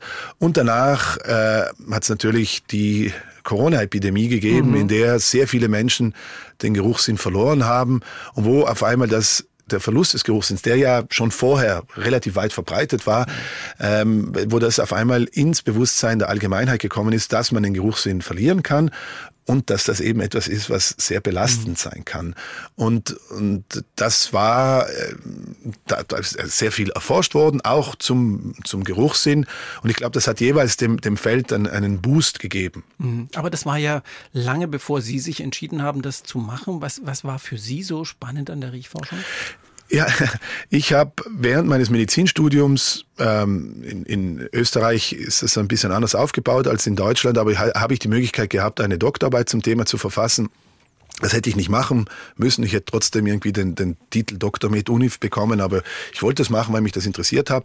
Und hat und ich habe nicht so genau gewusst, in welche Richtung ich denn äh, mich da interessieren sollte. Und ich war da gerade irgendwie auf der Suche und stieß per Zufall auf eine Anzeige von der Homepage der HNO Uniklinik in Wien, wo es hieß, wir suchen Doktoranden für eine Studie zum Thema Riechen und Schmecken bei chronischer Niereninsuffizienz. Und oh, riechen und schmecken, das kann man auch erforschen. Mhm. Und äh, dann habe hab ich mal den, meinen späteren Doktorvater dann getroffen, mal mit dem ein bisschen geplaudert. Und dann bin ich nach Hause gegangen und habe gedacht, das ist ja wirklich interessant, weil riechen und schmecken, das klingt interessant, aber das interessiert mich auch gerade persönlich, weil ich da gerade in der Zeit mit meinen Mitbewohnern und Freunden haben wir so Weinverkostungen gemacht. Also an Weinverkostungen würde ich so unter Anführungszeichen setzen. Jeder bringt ein Merlot mit und dann trinken wir den und äh, reden gescheit drüber und dann trinken wir die ganzen Flaschen und beim nächsten Mal ist er Cabernet Sauvignon oder sowas. Ja. Und haben in der und Zeit vor allen auch. geht es darum, dass man beschwipst ist hinterher. Ja, genau. Also am Anfang äh, das, das, gescheit redet und dann, äh, dass man dann eben auch zum Schluss dann lustig ist. Und da habe ich auch in der Zeit in Wien die, die, die ganzen Märkte mit den orientalischen Gewürzen kennengelernt. Das war für mich als Südtiroler auch was ganz Spannendes. Und, und dann habe ich gemerkt, ja, im Endeffekt kann ich ja das, das, was mich privat interessiert, mit dem, was mich beruflich interessieren könnte, verbinden. Und dann habe ich eben die Möglichkeit gehabt, mal für das Sommerpraktikum nach Dresden zu kommen, habe da eben den, den äh, Thomas Hummel kennengelernt und, und äh, dann habe ich mir gedacht, ja, das ist eigentlich cool, was der macht. Ich mach's mhm. mal ein Jahr und dann habe ich irgendwann mal äh, in, in dem Jahr so einen Heureka-Moment gehabt, wo ich mir gedacht ja. habe, das könnte ich eigentlich mein Leben lang machen. Und Was war dieser Heureka-Moment? Ich bin mit dem, also ich habe das ein Jahr lang gemacht und, und es war die ganze Zeit, war so im Hintergedanken, jetzt mache ich ein bisschen Forschung und dann muss ich ja in die Klinik gehen, welche Fachrichtung sollte ich nehmen. Und, und ich Sie bin, wollten ja eigentlich Arzt werden. Genau, also ich bin ja auch Arzt, Sie sind auch Arzt aber, aber nicht, ich, ich arbeite nicht, nicht, nein, ich praktiziere nicht. Ich weiß nicht, also der Heureka-Moment war, dass ich mit dem, mit dem Fahrrad am Käthe-Kollwitz-Ufer entlang geradelt bin nach Hause und auf einmal habe ich gedacht, ja, das mache ich einfach weiter. Einfach so. Und so, genau. Und das hat, war so eine Erleichterung für mich. Und da habe ich mir gedacht, jetzt probiere ich es mal, bis ich 30 bin, schaue ich, wo, ob, ob ich da eine Zukunft habe in dem Fach. Und jetzt bin ich fast 50 und mittlerweile mhm. Professor. Also jetzt glaube ja. ich, geht's schon. Geht schon. Ein Mann mit Sinn fürs Understatement. ja. Glauben Sie an Zufälle? Also ich, ja, ich glaube schon, dass Zufälle geschehen, ja. Und dass sie dann uns zufallen, weil sie zu uns gehören. Das hat, ich glaube, Max Frisch so gesagt. Aha, okay. Und wenn, wenn Sie das so erzählt haben, wie Sie zum Riechen ja. als Lebensthema gekommen sind, habe ich gedacht, ist mir genau dieser Spruch in den Sinn gekommen. Ja, also ich glaube, es ist natürlich immer im, im, im Leben, wenn man zurückschaut, ist es relativ einfach, da irgendwie einen roten Faden zu finden. Aber ja. wenn man so vor sich hinlebt, ist es schon sehr viel, ist einfach eine, eine Abfolge von Zufällen, dass man im richtigen Moment gerade an der richtigen Stelle ist oder an der falschen und, äh, und dass dadurch dann Lebensentscheidungen getroffen werden. Ich glaube schon, dass da sehr viel Zufall einfach mhm. mitspielt. Aber mhm. es ist natürlich dann schon auch so, dass man, äh, es ist halt wichtig ist, dass man im richtigen Moment dann einfach auch die Hand aufhält und sagt, ja, ich mache das. Ja bereit ist dafür. Ja, genau. Und wie fanden Ihre Eltern das, die ja sich möglicherweise Ihren Johannes als berühmten Chirurgen irgendwo vorgestellt haben? Am Nein, also Südtirol? Nee, also das haben meine Eltern nicht so sehr gehabt. Meine Eltern wollten, dass ich eine ordentliche Ausbildung habe. Äh, ich glaube, meine Eltern hätten ganz gern, dass ich ein bisschen näher bei ihnen wäre. Also Kanada mhm. ist schon sehr weit weg und jetzt mhm. gerade während der Pandemie, wo man nicht mehr reisen konnte, ist es schon sehr, sehr weit weg gewesen. Und, mhm. und äh, ich habe zwei Brüder, die sind auch nicht in Südtirol und das, glaube ich, ist für meine Eltern schon etwas schwierig, dass wir so weit weg sind. Mhm. Ihr wissenschaftliches Interesse gilt der dem Geruchssinn äh, als Frühwarnsystem für Erkrankungen, zum Beispiel Alzheimer, zum Beispiel Parkinson. Wie weit sind Sie damit? Also wir, ich, der Verlust des Geruchssinns ist relativ weit verbreitet. Das betrifft mhm. ungefähr 20 Prozent der Bevölkerung. Also entweder kompletten Verlust des Geruchssinns, sondern teilweisen Verlust des Geruchssinns. Und das kann durch verschiedene Grunderkrankungen ausgelöst werden. Eine Viruserkrankung, wie wir es ja gesehen haben, oder, oder chronische Nasen, äh, Nebenhöhlenentzündungen und äh, Schädelhirntraumata und so weiter. Und ein oder zwei Gründe, die auch mit einem Verlust des Geruchssinns einhergehen, sind die Alzheimer-Erkrankung und die Parkinson-Erkrankung. Und die kennt man ja als Alzheimer, die Demenz, äh, Alzheimer-Demenz und die Parkinson-Erkrankung, das typische Zittern. Und ähm, was eben besonders ist, ist, dass diese beiden Erkrankungen mit einer sehr starken Beeinträchtigung des Geruchssinns einhergehen. Also 90 bis 95 äh, Prozent der Patienten mit Alzheimer oder Parkinson haben, riechen praktisch gar nichts. Und dass dieser Verlust des Geruchssinns den anderen Symptomen und somit der Diagnosestellung teilweise um 10 bis 15 Jahre vorausgeht. Das heißt, wir könnten in der Theorie 10 bis 15 Jahre vorher schon wissen, dass jemand später Parkinson oder Alzheimer bekommt. Und dementsprechend könnte man Therapien entwickeln, die es noch nicht gibt, um mhm. Den, das Auftreten der Erkrankung hinauszuzögern, aber ganz aufzuhalten. Ich, ich spreche da ganz viel im Konjunktiv, mhm. weil, weil wir das, weil, weil wir diese Therapien noch nicht haben. Aber was wir eben wissen, ist, dass man den Geruchssinn, äh, dass Menschen mit Parkinson und Alzheimer den Geruchssinn so, so, schon sehr lange vor ihrer Diagnose verloren haben. Und wissen Sie, und, warum das so ist? Und ja, also man, man weiß, dass die Zentren des Gehirns, die fürs Riechen äh, zuständig sind, bei beiden Erkrankungen, das sind nicht die gleichen Zentren bei den beiden Erkrankungen, eben sehr früh auch schon degenerieren. Es sind ja neurodegenerative Erkrankungen, das heißt, die Nervenzellen in den Bereichen des mhm. Gehirns, äh, die fürs Riechen zuständig ist, gehen unter und, und später breitet sich diese Degeneration dann aus und betrifft dann die Zentren, die fürs Erinnern bei der Alzheimer-Erkrankung und die für die, die Kontrolle der Motorik bei der Parkinson-Erkrankung zuständig sind. Und wir könnten das für die Früherkennung verwenden, aber das Problem ist, dass man ja den Geruchssinn, wie ich das schon erwähnt habe, durch sehr viel andere Gründe äh, verlieren kann. Also nur weil jemand chronisch Allergien hat und deswegen ständig die Nase zu hat und nichts riechen kann, kriegt er später nicht Alzheimer oder Parkinson. Und da arbeiten wir dran, dass wir versuchen, möglichst spezifische Riechtests zu entwickeln, die es uns erlauben zu sagen, das ist jetzt ein Alzheimer typisches Muster der Beeinträchtigung des Geruchssinns oder ein Parkinson typisches Muster der Beeinträchtigung. Und dann könnten wir vielleicht irgendwann mal das mit einer ganz oder einer größeren Genauigkeit mhm. vorhersagen, ob jemand später Parkinson oder Alzheimer mhm. bekommt. Mhm. Aber das sind natürlich Studien, die man auf viele Jahre auslegen muss und da braucht man einen langen Atem, um diese Studien durchzuführen. Und das ist natürlich eine Schwierigkeit. Und im, um im Bild zu bleiben, im, wenn Sie diese These bestätigen, wenn Sie da was finden, wenn Sie quasi ein praktikablen Test entwickeln, das riecht doch verdammt nach Nobelpreis. Ja, also man kriegt für sowas kriegt also nein, also das ist ja nicht nur ich, das sind ja viele viele Gruppen überall auf der Welt, die an dieser Thematik arbeiten und den Nobelpreis kriegt man in der Regel für grundlegende äh, Forschungen, äh, wo man irgendwelche Mechanismen versteht und nicht nur so sehr, dass man das so beschreibt, wie wir das machen. Also haben Sie keine Angst, ich kriege keinen Nobelpreis. Das wäre jetzt keine Angst. Ich würde das jetzt ja. nicht. Ich habe nur gedacht, hm, das, das wäre doch, wär doch ein Durchbruch. Ja, also ich glaube, wenn, wenn jemand tatsächlich, äh, also ich glaube, wofür man einen Nobelpreis kriegen könnte, wäre, dass man eine Therapie entwickelt, die die Parkinson oder die Alzheimer-Erkrankung wahrscheinlich noch eher wirklich heilt oder das komplett stoppt oder sowas. Das wäre mhm. potenziell etwas, mhm. wo man einen großen Preis für kriegen äh, könnte, aber das machen wir nicht. Auf. Genau, wir, wir bereiten den Weg für, für den Nobelpreis eines anderen. Diese individuelle Wahrnehmung von Gerüchen, die ja wirklich, darüber haben wir schon gesprochen, sehr unterschiedlich sein mhm. kann. Sie finden den, den Fichtennadelduft im Wald so toll, im, ein, bei jemandem anderen macht das vielleicht gar nichts. Vielleicht mhm. gibt es sogar jemanden, der das gar nicht so mag. Mhm. Was heißt das für Sie wissenschaftlich, dass das alles so individuell ist, dass es also nicht so einen Anker gibt, das ist richtig und das ist falsch? Also ich glaube, es ist, es ist ein, es hilft uns oder es gibt uns so Hinweise darauf zu verstehen, wie der Geruchssinn funktioniert. Wir sind ja als Wissenschaftler immer auf der Suche nach dem Verständnis, nach den Mechanismen, die irgendetwas zugrunde liegen. Und eine, die Besonderheit des Geruchssinns ist eben, dass die Verarbeitung der Riechreize im Gehirn in Bereichen stattfinden, dem sogenannten limbischen System, Bereichen des Gehirns, die nicht nur fürs Riechen zuständig sind, sondern eben auch noch für Gefühle und Emotionen und, und fürs Erinnern und fürs Lernen. Ja. Und deswegen kann jeder einzelne von uns Anekdoten beschreiben, dass man irgendwo einen Geruch gerochen hat, der auf einmal eine Erinnerung ausgelöst hat, wo man, wo man wirklich ganz konkrete Bilder äh, vom inneren Auge hat, wo man diesen Geruch schon mal gerochen hat und wo man sich gar nicht dran erinnert, mhm. dass man diese Erinnerungen noch hat. Mhm. Aber auf einmal ein Geruch kann es auslösen. Es kann ein Geruch sein, typischerweise emotionale, dass man Parfum riecht und es riecht nach einer verflossenen Liebe und auf einmal spürt man das alles wieder und sieht sie ja. äh, vor sich und, und die, diese wunderschönen Augen oder was weiß ich.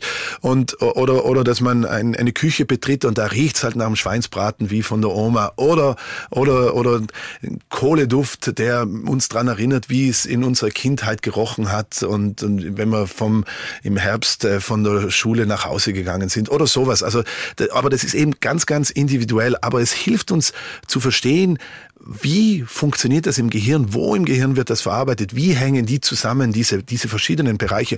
Und vielleicht kann man das dann auch irgendwann mal einsetzen, um Menschen zu helfen, die Schwierigkeiten mit dem Erinnern haben. Also Demenz mhm. haben wir schon angesprochen. Oder die Schwierigkeiten mit ihrer, äh, mit der Steuerung von Emotionen zu tun haben. Depressionen, Angststörungen beispielsweise. Das mhm. ist jetzt auch wieder ein bisschen Science Fiction.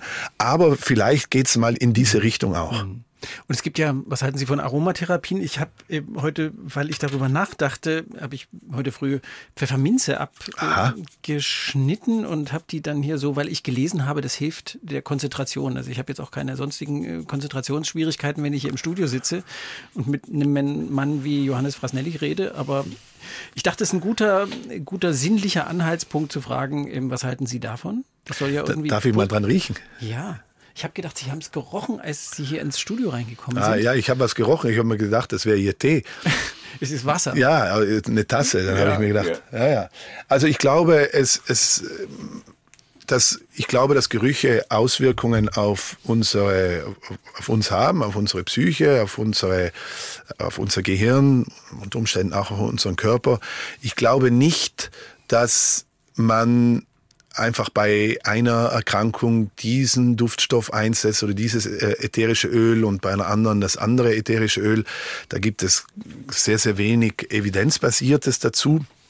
Es muss jetzt nicht heißen, dass man durch Gerüche sich nicht wohler fühlen kann. Natürlich kann man das und das ist auch ordentlich, das ist auch okay, wenn man das so einsetzt.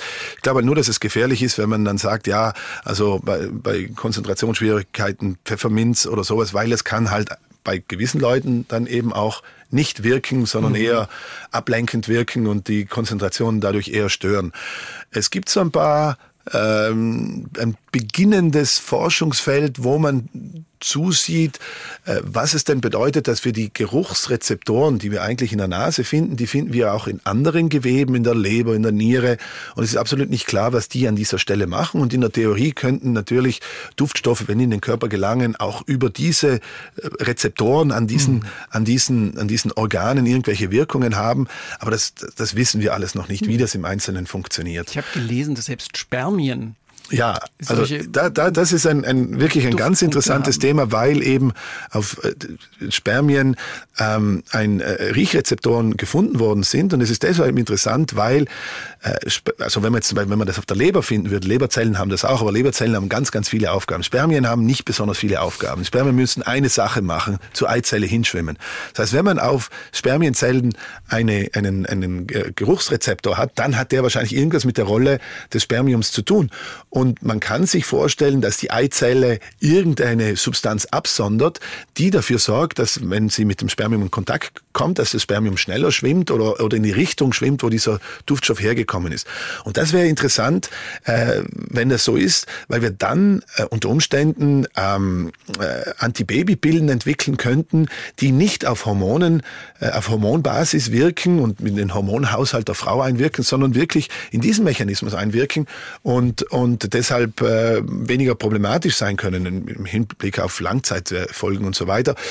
Ähm, aber Soweit sind wir noch nicht. Also wir mhm. haben die gefunden, diese, wir nicht, also die Wissenschaftsgemeinde natürlich, mhm.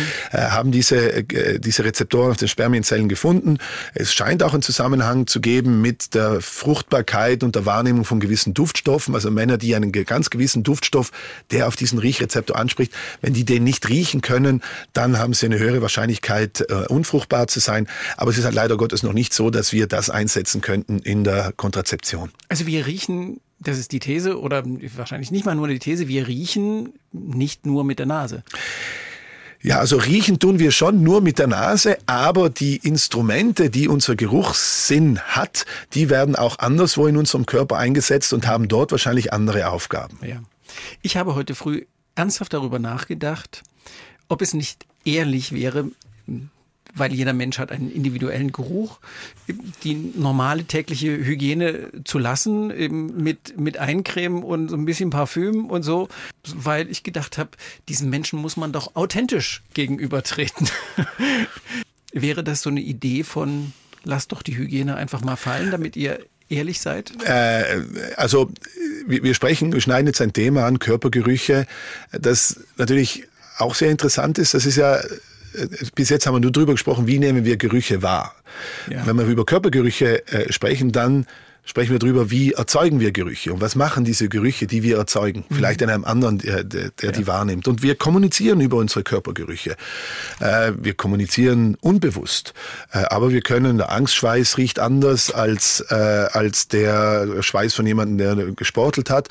Und ähm, wir, also der, der, der, der Körpergeruch von einem Menschen, der uns lieb ist, ist wahrscheinlich angenehmer als von jemandem, den wir nicht ausstehen können. Das hängt ich kann aber dich nicht riechen. Ja, das, ja genau. So. Das hängt aber, äh, also die Hygiene spielt da natürlich auch eine Rolle, weil wenn wir uns jetzt nicht mehr waschen würden, mhm. dann wäre das auch nicht unser Ursprungskörpergeruch, der von unseren Schweißdrüsen unter den Achseln und in der Anogenitalregion produziert wird, weil natürlich auf unserer Haut noch Bakterien sind und die verarbeiten diese, diese, ja. die, diesen Duftstoff-Cocktail und, und, und erzeugen dann den typischen Schweißgeruch. Das ist auch nicht der eigentliche Geruch. Ich finde, also wir, wir kommunizieren über den Körpergeruch, aber der Körpergeruch wird moduliert. Zum einen haben wir unseren ganz eigenen äh, Körpergeruch, der eben mit unserer Genetik zusammenhängt. Also nur ident, also eineige Zwillinge haben den komplett identen äh, Körpergeruch. Aber dieser Körpergeruch wird eben moduliert durch das, was wir essen. Also wenn wir Knoblauch essen, dann riechen wir nach Knoblauch. Und, und wenn wir Curry essen, dann riechen wir nach Curry. Und dann wird er nochmal moduliert über die Bakterien auf unserer Haut, über Hygiene, wie häufig waschen wir uns, welche Produkte verwenden wir, wie parfümiert ist die Seife, welche Waschmittel äh, verwenden wir äh, und, und, und. Das heißt, wenn ich jemandem gegenüberstehe und dessen Ge äh, Körpergeruch zu mir in meine Nase durchdringt, dann nehme ich das in der Regel nicht bewusst wahr. Mhm. Ich nehme es vielleicht bewusst wahr, wenn das wirklich ganz stark ist, dann ist es in der Regel unangenehm oder wenn ich dieser Person ganz nahe komme. Und mhm. das kann sein, weil ich der, dieser Person ganz nahe kommen möchte, weil es beispielsweise mein Kind ist oder mein Partner und natürlich in der Sexualität kommt man sich dann noch näher. Und da spielen die Körpergerüche dann natürlich schon eine, eine mhm. ganz bedeutende Rolle. Mhm. Ich glaube, äh, dass es mit den Körpergerüchen so ist wie mit, mit, mit, mit dem Make-up, mit dem Gesicht. Also man kann mit, mit Parfums, mit, mit den Produkten kann man irgendwelches Aspekte unterstreichen, so wie man beim Make-up die Augen größer machen kann oder die, das Gesicht schmaler oder die Wangenknochen höher. Oder ich, ich kenne mich jetzt da nicht so aus. Äh, so kann man auch mit dem Körpergeruch, äh, also das modulieren, dass ja. man männlicher riecht oder ja. weiblich oder lieblich oder sowas. Aber wenn man zu viel davon verwendet, und wir alle kennen diese Menschen, die zu viel davon verwenden, dann wird's wie eine Maske. Also wenn ich mir den, beim, beim Make-up das Gesicht zukleistere, dann schaue ich aus wie eine Maske und damit nicht mehr menschlich. Und dasselbe ist natürlich beim Parfum. Da geht die Persönlichkeit darunter verloren. Ja. Eine Besonderheit der Körpergerüche ist, dass es ein Tabuthema ist. Man kann. Ja, man kann sogar schlecht darüber sprechen. Man kann überhaupt nicht drüber sprechen. Also ich kann ja. einem Kollegen sagen nach dem Essen, hör mal zu, du hast da Petersilie zwischen den Zähnen. Ist zwar nicht angenehm, aber das kann man machen. Ja. Aber man kann einem Kollegen nicht sagen, dass er nach Schweiß riecht. Das ist, das ist mhm. in unserer Kultur einfach ein Tabuthema. Und es geht so weit, dass sogar manchmal innerhalb von Ehepaaren das zu Problemen führt, weil die Frau dem Mann typischerweise nicht sagen kann, dass er unangenehm riecht. Und, äh, und das ist etwas, was, wo ich glaube, dass es auch wichtig ist, dass wir dieses Tabuthema, dass wir dieses, dieses Tabu ein bisschen brechen und dass wir einfach viel mehr über Gerüche reden. Wir müssen mehr über Gerüche reden insgesamt. Wir haben so ein schlechtes Vokabular, deswegen müssen wir uns trainieren drin. Ja. Und wir können auch über Körpergerüche mehr reden und sollten mehr darüber reden. Ja, und, und das ist ganz wichtig jetzt gerade bei Heranwachsenden, bei Teenagern, wo es zu einer Umstellung während der Pubertät der, der Hormonsituation ja. im Körper kommt und die dann anfangen, viel mehr Schweiß zu produzieren mit ihren, mhm. äh, mit den Schweißdrüsen, die riechen und die aber sich gewohnt sind, dass sie eine Körperhygiene eines, eines Kindes haben und das funktioniert als Erwachsener nicht mehr. Und wenn man das noch im Zusammenhang hat, dass man Nett darüber gesagt. nicht sprechen kann, weil man nicht drüber spricht, dann wird das mhm. problematisch und dann auf einmal riecht der 16-, 17-Jährige ganz unangenehm und, und niemand sagt ihm das. Und das, in unserer Gesellschaft sind es hauptsächlich die Mütter und die haben einfach die Rolle, dass sie denen sagen, hör, hör zu, du musst jetzt eine Körperhygiene haben, die einem Erwachsenen mhm. entspricht und, und das geht nicht mehr, dass du nur einmal im, in der Woche badest. Und, aber das ist, das ist schwierig, aber das, das muss man ja. machen. Ja, Enttabuisieren. Das Enttabuisieren, doch, ganz genau. Gar nicht so schlecht. Aber Sie haben jetzt jeweils, wenn es um schlechtere, wenn es um schlechte Körpergerüche ging, immer der Teenager gesagt oder der Mann, ja. der von eben riechen Männer schlechter. Also jetzt nicht also, in der Wahrnehmung, ja, sondern vom Also Geruch grundsätzlich her. ist es so, dass die Körpergerüche von Frauen schwächer sind als die Körpergerüche von Männern, also Männer stärker riechen als Frauen. Und auch wenn man die Konzentration auf das ähnliche Niveau bringt, dass die gleich stark riechen, auch dann riechen Männer unangenehmer, sowohl für andere Männer als auch für Frauen. Und der Körpergeruch von Frauen insgesamt gemittelt ist angenehmer. Aha. Warum ist das so? Weiß man nicht. Das weiß ich nicht, warum das so ist. Ja. Ähm, ein, ein, Feld, das zu erforschen wäre. Ja, es ist halt äh, relativ schwierig zu erforschen, weil die ja. Körpergerüche halt sehr flüchtig sind. Da muss ja auch ja. sich ziemlich anstrengen, dass man die gewinnt und ja. dass man die dann auch aufbewahrt und so weiter. Das ist, das ist nicht ganz trivial, das alles zu machen. Ja, wie, wie bewahrt man Gerüche auf? Ich stelle mir jetzt so irgendwie kleine Fläschchen vor, aber vielleicht ist das Also typischerweise, was man macht, wenn man Körpergerüche versucht zu sammeln, dann äh, nimmt man so Still, Stillpads, wie die Frauen auf ihre Brüste tun, die, ja. die stillen und ja. näht die in T-Shirts ein äh, in der Achselregion. Ja. Und dann tragen die Menschen diese, diese T-Shirts für gewisse Zeit, parfümieren sich nicht, während sie die tragen. Schwitzen da rein und dann ist das getränkt mit Schweiß und dann nimmt man diese Pads raus und dann muss man die einfrieren bei minus 80 Grad, damit sich die Duftstoffe nicht verändern. Und wenn man sie dann testen, testen will, muss man sie auftauen. Und dann gibt man sie entweder, analysiert man sie, um zu schauen, was da drinnen ist, oder gibt sie anderen Menschen zu riechen und schaut dann, was in denen passiert, wenn die diese, diese Düfte unter Anführungszeichen riechen. Mhm.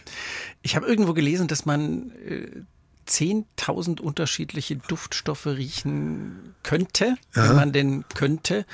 Wie viel riecht ein durchschnittlicher Mensch? Also das ist, das 10.000 ist so eine Zahl, die im Endeffekt ganz, ganz viel heißt. Also wenn man sagt Tausende, das sind ja nicht Tausende, sondern es können 150 sein manchmal, wenn man von tausend Menschen spricht, die ich gesehen habe gestern, oder das könnten wirklich Hunderttausende sein. Ähm, es gibt so ein paar Studien dazu, wo man versucht hat herauszufinden, wie viel verschiedene Duftstoffe man voneinander unterscheiden kann. Also mhm. das eine ist, dass man Duftstoffe identifizieren kann, da haben wir nicht so viele, aber dass man Düfte voneinander unterscheiden kann und sagen kann, das ist dasselbe Duft oder unterschiedliche Düfte. Und da gab es eine Veröffentlichung, die von einer Billion, also mit B äh, gesprochen hat. Im Englischen so ist das a Trillion, also wirklich ja. eine Eins mit äh, neun Nullen hinten ja, dran ja. Äh, oder, oder zwölf Nullen hinten dran. Neun Nullen sind Milliarden, mit zwölf Nullen hinten dran. Äh, und dieses Paper ist danach, also dieser Artikel ist danach kritisiert worden, weil es hat natürlich niemand durchgetestet, sondern es ist eine Hochrechnung. Und vielleicht sind es nicht eine Billion, vielleicht sind es nur unter Anführungszeichen 100 Milliarden und vielleicht sind es nur 10 Milliarden oder 5 Milliarden, aber es ist auf jeden Fall eine unglaublich große Zahl von Düften, die wir voneinander unterscheiden können. Und, äh, können oder könnten? Können, können. Also wir haben es natürlich nicht durchgetestet, aber ich kann äh, sogar Rosendüfte untereinander riechen dann unterschiedlich. Äh, also wie gesagt, das geht nicht darum, dass wir jetzt eine, eine Milliarde von Düften bezeichnen können. Das können wir ziemlich sicher nicht, aber einfach, dass wir sagen können, ob zwei Düfte dasselbe oder unterschiedlich sind, da haben wir eine sehr große Auflösung. Mhm. Das hängt mit unserer der Physiologie unserer Nase zusammen, wie das, wie das alles äh, zustande kommt. Aber wir haben eine, es ist sicher mehr als 10.000. Mhm. Sie kennen sich damit aus, was im Kopf passiert. Ähm, Sie haben vorhin schon gesagt, dass Sie neugieriger sind aufs äh, Riechen als wahrscheinlich sonst, aber dass Sie nicht, Sie sind nicht Sommelier, aber könnten Sie sich vorstellen, als Sommelier zu arbeiten? Also haben Sie so weil Sie sowieso auf der Spur des Riechens sind? Also wir haben, wir haben auch mit Sommeliers zusammengearbeitet, mit, mit Spitzensommeliers, die sogenannten Master Sommeliers. Also sind, das ist so eine, so eine Gilde, die es auf der Welt gibt. Da gibt es 350 Leute drinnen, die haben, deren Gehirn haben uns mal angeschaut. Wir haben mit Studenten, äh, wir haben Studenten gearbeitet, die eine Sommelerie-Ausbildung haben. Und ich finde das unglaublich beeindruckend, wozu die in der Lage sind. Ich selber möchte das nicht machen, weil wenn ich ein Glas Wein habe, dann möchte ich mich entspannen und ich möchte dann nicht noch irgendwie da auch noch drüber nachdenken, was ich denn da gerade rieche. Ich höre denen gerne zu. Ich finde das unglaublich faszinierend. Ich versuche zu verstehen, was bei Ihnen im Kopf und in der Nase vorgeht. Äh, aber ich genieße gern ein oder zwei Gläser Wein und da bleibt es dann auch dabei. Und Sie sprechen dann auch nicht über den Duft in wissenschaftlichen Kategorien, sondern. Also ich habe ja davon gesprochen, wie ich in meinem Studium, wie wir die Weinverkostungen ja. damals gemacht haben. Ich mache das jetzt so ein bisschen, also ich gehe schon manchmal zu Weinverkostungen und dann machen wir das ein bisschen, also da geht es dann schon nicht nur darum, dass wir die Flaschen dann auch fertig trinken, äh, sondern, sondern dann mache ich das schon auch sehr gerne, um, um, um zu verstehen, was denn da bei der, bei, was da passiert, auch wie der Wein sich verändert mit der Zeit und so, das ist ja wirklich sehr faszinierend. Aber ich mache das als Amateur. Ja. Weil man, Sie, wollen sich die, Sie wollen sich die Freude nicht nehmen. Aber Sie haben bei der Untersuchung der Sommeliers festgestellt, dass die eine dickere Hirnrinde haben. Genau, also das ist schon was Interessantes. Normalerweise wird das, die, die Hirnrinde, also die grauen Zellen äh, in den verschiedenen Bereichen des Gehirns wird mit dem Alter immer dünner. Äh, so, Deshalb geht das, es halt nicht mehr so schnell mit dem Denken genau, und man vergisst äh, zu viel. Genau, aber bei den Sommeliers waren die Bereiche des Gehirns, die fürs Riechen zuständig sind, und die sind ja auch fürs Erinnern ja. und auch für die Gefühle zuständig, die sind mit Fortdauer ihrer Spezialisierung, sind die dicker geworden. Also mhm. umgekehrte, der umgekehrte Effekt. Und das ist natürlich interessant, weil es irgendwie darauf hinweist, dass wir unsere, dass wir unsere Nase trainieren können, aber eben auch unser Gehirn und dass das unter Umständen dann auch Auswirkungen äh, hat, nicht nur auf unsere Riechfähigkeit, sondern vielleicht auch auf unsere Denkfähigkeit, auf unser mhm. Äh, Gedächtnis, auf unsere Resistenz gegenüber Depressionen beispielsweise. Aber das muss man, das, so weit sind wir auch noch nicht. Das wären auch äh, Studien, die ich gerne mal machen würde. Mhm. Aber äh, wie könnte man das Riechen trainieren? Also diese banale Vorstellung, ich fange jetzt einfach mal an, jeden Abend ein Glas Wein zu trinken mhm. und jeden Abend ein anderes Glas Wein und versuche mir einzuprägen, wie riecht das? Das ist es ja wahrscheinlich nicht. Also, mein, es ist im, äh, im beim, beim Geruchssinn ist es ein bisschen wie im Leben. Es gibt ganz, ganz wenig umsonst. Also man muss sich anstrengen. Und und äh, also man, man, es gibt verschiedene Formen des Riechtrainings. Man macht das zum Beispiel bei Menschen, die den Geruchssinn verloren haben nach einer Viruserkrankung, bei Covid. Die machen Riechtraining, wo sie wirklich morgens und abends an vier, fünf, sechs äh, Fläschchen mit verschiedenen Duftstoffen riechen, sich die, sich die vorstellen und das eben drei Monate lang betreiben. Und es gibt Studien, die zeigen, dass das wirklich zu einer Verbesserung des Geruchssinns äh, führen kann und zur, zur Riechfähigkeit.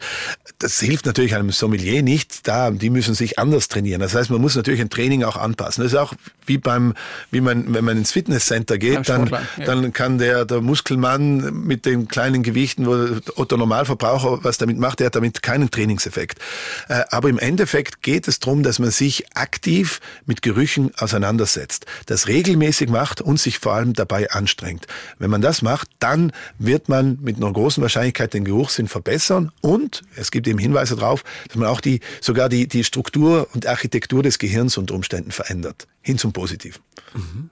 Das klingt doch, ja, man muss sich anstrengen, man muss das äh, regelmäßig machen, man muss das äh, strukturiert tun, aber das finde ich jetzt nicht so schlecht. Nein. Einfach jeden Tag ordentlich schnuppern genau. und sich einprägen, aber wonach das, riecht es. Das, das, ist, das ist halt so ein bisschen, also es gibt Studien, die gezeigt haben, also es gab Menschen, die gesagt haben, wenn man Sudokus macht, dann äh, genau. hilft das dem Gehirn. Aber Sudokus zu trainieren hilft dann darin, dass man Sudoku Sudokus macht. Und man wird besser beim Sudoku machen.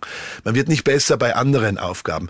Man kann Kreuzworträtsel äh, lösen, da wird man besser im Kreuzworträtsel lösen, aber nicht in anderen Sachen. Und beim Riechen wissen wir, dass, wenn man den Geruchssinn trainiert, wird man besser bei Sachen, die mit dem Geruchssinn zu tun haben. Das wissen wir.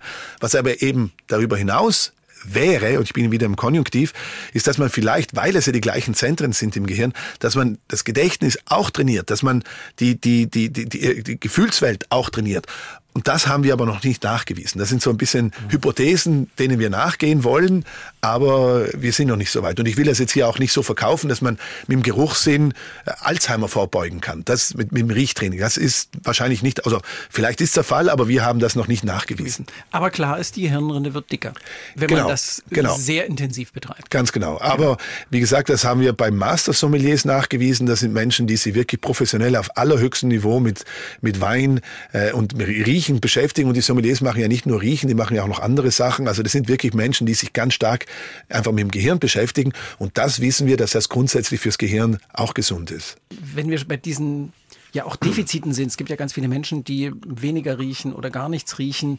Wir haben für die Einbuße, ich habe eine Brille auf, Sie haben das offenkundig nicht nötig. Im, Doch, leider auch, aber so, Sie haben sie jetzt gerade nicht zu dabei. Zu vergesslich oder zu eitel. Eben, es gibt Hörgeräte. Da haben wir uns mhm. immer was einfallen lassen, dass das äh, funktioniert. Äh, irgend sowas, was man sich einfach in die Nase schiebt und dann besser riecht, gibt's nicht. Warum? Nein, das, das gibt's nicht. Es gab, äh, so vor den 20er Jahren gab es mal ja. so Menschen, die versucht haben, so Riechtrichter, äh, die man sich auf die Nase setzt, aber es geht natürlich nicht. Also wir sind da einfach noch nicht so weit. Wir haben da mhm. zurzeit einfach noch nichts. Warum ist das so? Ich glaube, das hängt eben auch schon damit zusammen, dass der Geruchssinn ähm, sehr lange als unwichtig angesehen wurde und dass der Geruchssinn natürlich für uns Menschen auch nicht so wichtig ist wie der, der, der Sehsinn oder der Hörsinn. Wir haben ja schon irgendwelche Stützen. Also wir haben Rauchmelder zu Hause. Mhm. Ja, der Rauchmelder hilft uns dabei, dass wir zumindest diese Gefahr äh, erkennen des Rauchs. Äh, und und, und äh, andere Detektoren könnten wir auch haben. Aber grundsätzlich haben wir nichts, leider Gottes, um den Menschen zu helfen, die den Geruchssinn verloren haben, außer eben, dass man versucht, dass man da medizinisch eingreift. Aber wir haben keine, mhm. keinen, keinen äh, Riechgerät, dass man sich in die Nase reinstöpselt oder so. Ich dachte so, als ich mir meine Brille heute früh aufsetzte, dachte ich, für die Nase gibt's überhaupt gar nichts. Mhm. Nichts. Das ist. Ja, Ja, und es ist, Leider. es ist möglicherweise auch komplexer als. Es ist komplexer und es ist halt einfach so, dass wir den, den Sehsinn sehr gut verstanden haben, den Hörsinn sehr gut verstanden haben. Und beim Riechen haben wir immer noch Fragen, die sehr fundamental sind, die wir noch nicht beantwortet haben. Wir können heute, wenn ich eine, eine, ein, ein, irgendein ein Gerät habe, das elektromagnetische Wellen erzeugt und ich weiß, das erzeugt elektromagnetische Wellen einer bestimmten Frequenz, dann weiß ich, welche Farbe das hat, wenn ich das anschaue. Also Lichtwellen, die weiß ich, wenn die eine Frequenz von so und so haben, dann ist es rot und wenn, wenn es eine andere Frequenz ist, ist es blau. Beim Hören wissen wir auch, wenn da Frequenzen sind, einen gewissen Herzbereich, Druckschwankungen, dann hört sich das an. 440 Hertz ist, ist äh, ein, ein gewisser Ton und 880 Hertz ist ein höherer Ton und das wissen wir. Beim Riechen wissen wir heute noch nicht, wenn wir eine neue synthetische oder eine neue Substanz synthetisieren, eine neue chemische Substanz, die flüchtig ist, also in die, in die Luftphase geht und wenn wir die einatmen, wir können vorhersagen, dass die einen Geruch hat, aber wir wissen nicht, wonach die riecht und wir können das noch nicht vorhersagen, weil wir noch nicht verstanden haben, wie die Nase wie, also wir haben sehr viel verstanden, aber wir haben noch nicht im Detail verstanden, wie die Nase mit dem Gehirn kommuniziert. Mhm. Das heißt, das es bleibt uns da noch ganz viel Forschungsarbeit Sie werden übrig. Nicht arbeitslos. Nein, nicht so schnell. Nee. Ich habe vorhin von meinem so Sehnsuchtsduft äh, erzählt. Haben Sie sowas auch?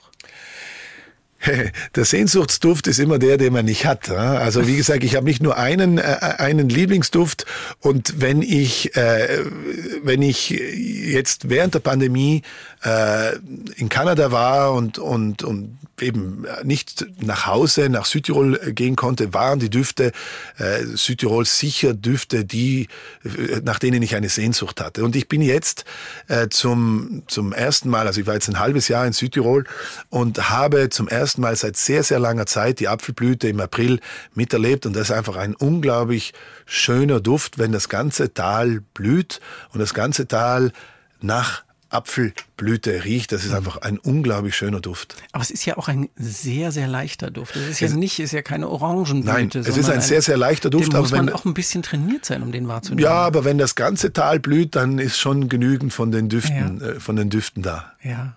Ich muss zugeben, aber Zitronen ich habe natürlich ganz spät äh, überhaupt festgestellt, dass ein Apfel, dass eine Apfelblüte duftet. Ja, ja, ja. Weil ich immer gedacht habe, das riecht ja nach nichts. Aber natürlich auch die Zitronen, äh, da kennst du das Land, wo die ja, Zitronen blühen, natürlich, das natürlich ja. auch. Also ich bin kurz vor Ostern mal auf den Gardasee gefahren, bevor der richtige Tourismus, die Tourismuswelle kommt, dann ist man am Gardasee und es ist dort schon Frühling äh, und, und da gab es eben auch diese, da gibt es ja ganz viele von diesen äh, Zitronen oder Orangenhainen, wo die dann auch Zitronen und andere Aromen mit drinnen haben.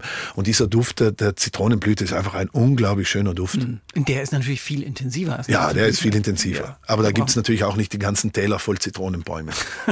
das würde dann vermutlich sogar wieder stinken, weil wenn man da ganz nah rangeht, ist es ja. dann so ein bisschen sehr, sehr heftig. Ist dann Sommer für Sie so eine schlechte Zeit, weil im Frühling hat man die vielen Blüten, im Herbst hat man die Ernte, die mhm. reifen Früchte, das äh, das Stroh, was die abgeernteten Felder, Aha. die duften. Im, Im Winter oder im Advent hat man, hat man Zimt und was weiß ich, Süßigkeiten, Weihnachtsmarkt, ähm, Punsch und sowas. Aha.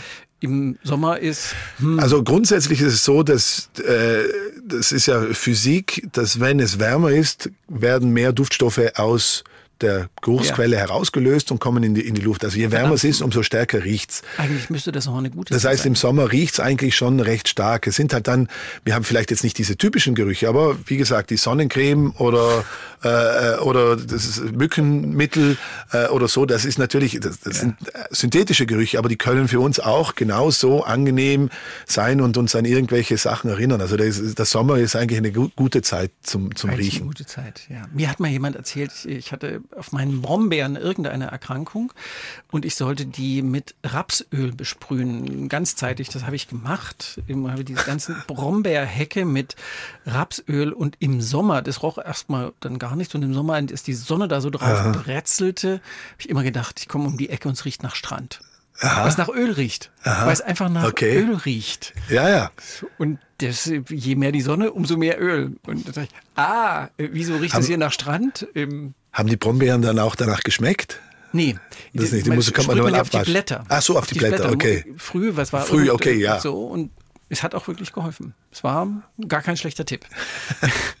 Äh, letzte Frage, Ihre schönste Geruchserinnerungsgeschichte?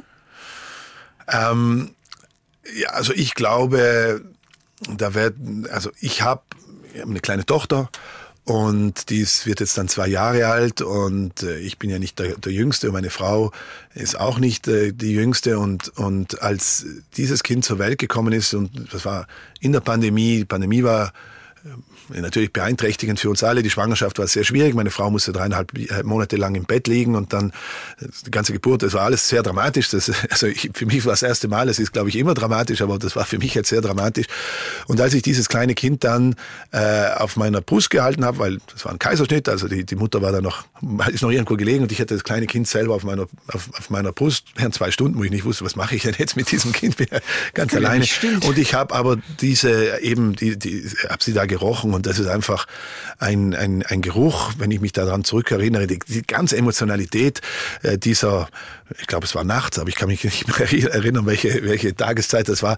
Das ist einfach un, unglaublich stark äh, und, und das ist etwas, was ich nie vergessen werde. Diese, diese, diese alles zusammen an Gerüchen, die da auf mich eingewirkt haben und vor allem dieses Kind auf meiner, auf meiner Brust, das war wirklich ganz was Dramatisches und natürlich eine, eine unglaubliche Riecherfahrung auch. Hm. Und jetzt läuft das Kind und tobt genau. und puddert nachts ein. Ja, ganz genau, ja. Also das macht sie normalerweise nicht, aber letzte Nacht hat sie ja, es gemacht. Mit zwei Jahren, das ist ja ganz schön, ganz ja, ja, also, ja, wir hatten schon vor drei, vier Monaten gedacht, dass wir ein Wunderkind haben, weil sie immer gesagt hat, wenn sie aufs Töpfchen ja. musste, das hat sie jetzt aber komplett aufgehört. Aber das ist ja... Das ist, glaube ich, so die ganz normale Entwicklung. Ach, alle Eltern haben Wunderkinder. Ja, genau. Johannes Frasnelli, vielen Dank für diese, diese interessanten Einblicke in das, was passiert mit uns, wenn wir etwas riechen. Wir riechen besser, als wir denken. Vielen Dank. Ich bedanke mich auch für die Einladung und ich bin wirklich nochmal sehr froh, dass ich hier äh, in Dresden diese Unterhaltung haben darf, weil Dresden für mich eben eine ganz äh, große Bedeutung hat. Ja. Und jetzt, Dankeschön. Und jetzt ab ins Fichtennadelbad. Machen Sie sowas? Nutzen Sie Fichtennadelbäder? Nein, nein, das mache ich nicht. Ich bin auch insgesamt sehr äh, zurückhaltend, wenn es um Parfums und so weiter geht, weil wir müssen ja, wenn wir Leute testen äh, im Labor, dann sollten wir selber so wenig wie möglich riechen, äh, weil die sich sonst daran gewöhnen und wir wollen ja wissen, wie gut ihr Geruchssinn ist. Und wenn wir da selber schon in einer Duftwolke drinnen sind, dann, mhm.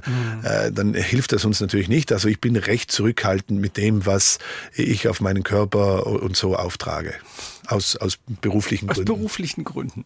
Und ich sage aus beruflichen Gründen, dass es sich lohnt, in der ARD Audiothek zu stöbern. Immer der Nase nach sozusagen. Da finden Sie nicht nur Professor Frasnelli, sondern auch alle Krümelgeschichten. Unsere Kindergeschichten, ja, das ist vielleicht auch eine Empfehlung für Ihre Tochter, Herr Professor Frasnelli. Naja, wenn sie noch zwei Jahre älter ist, so ungefähr. Danke, Professor Johannes Frasnelli, dem Geruchspapst. Dankeschön. Der Sonntagsbrunch, ein Podcast von MDR Sachsen.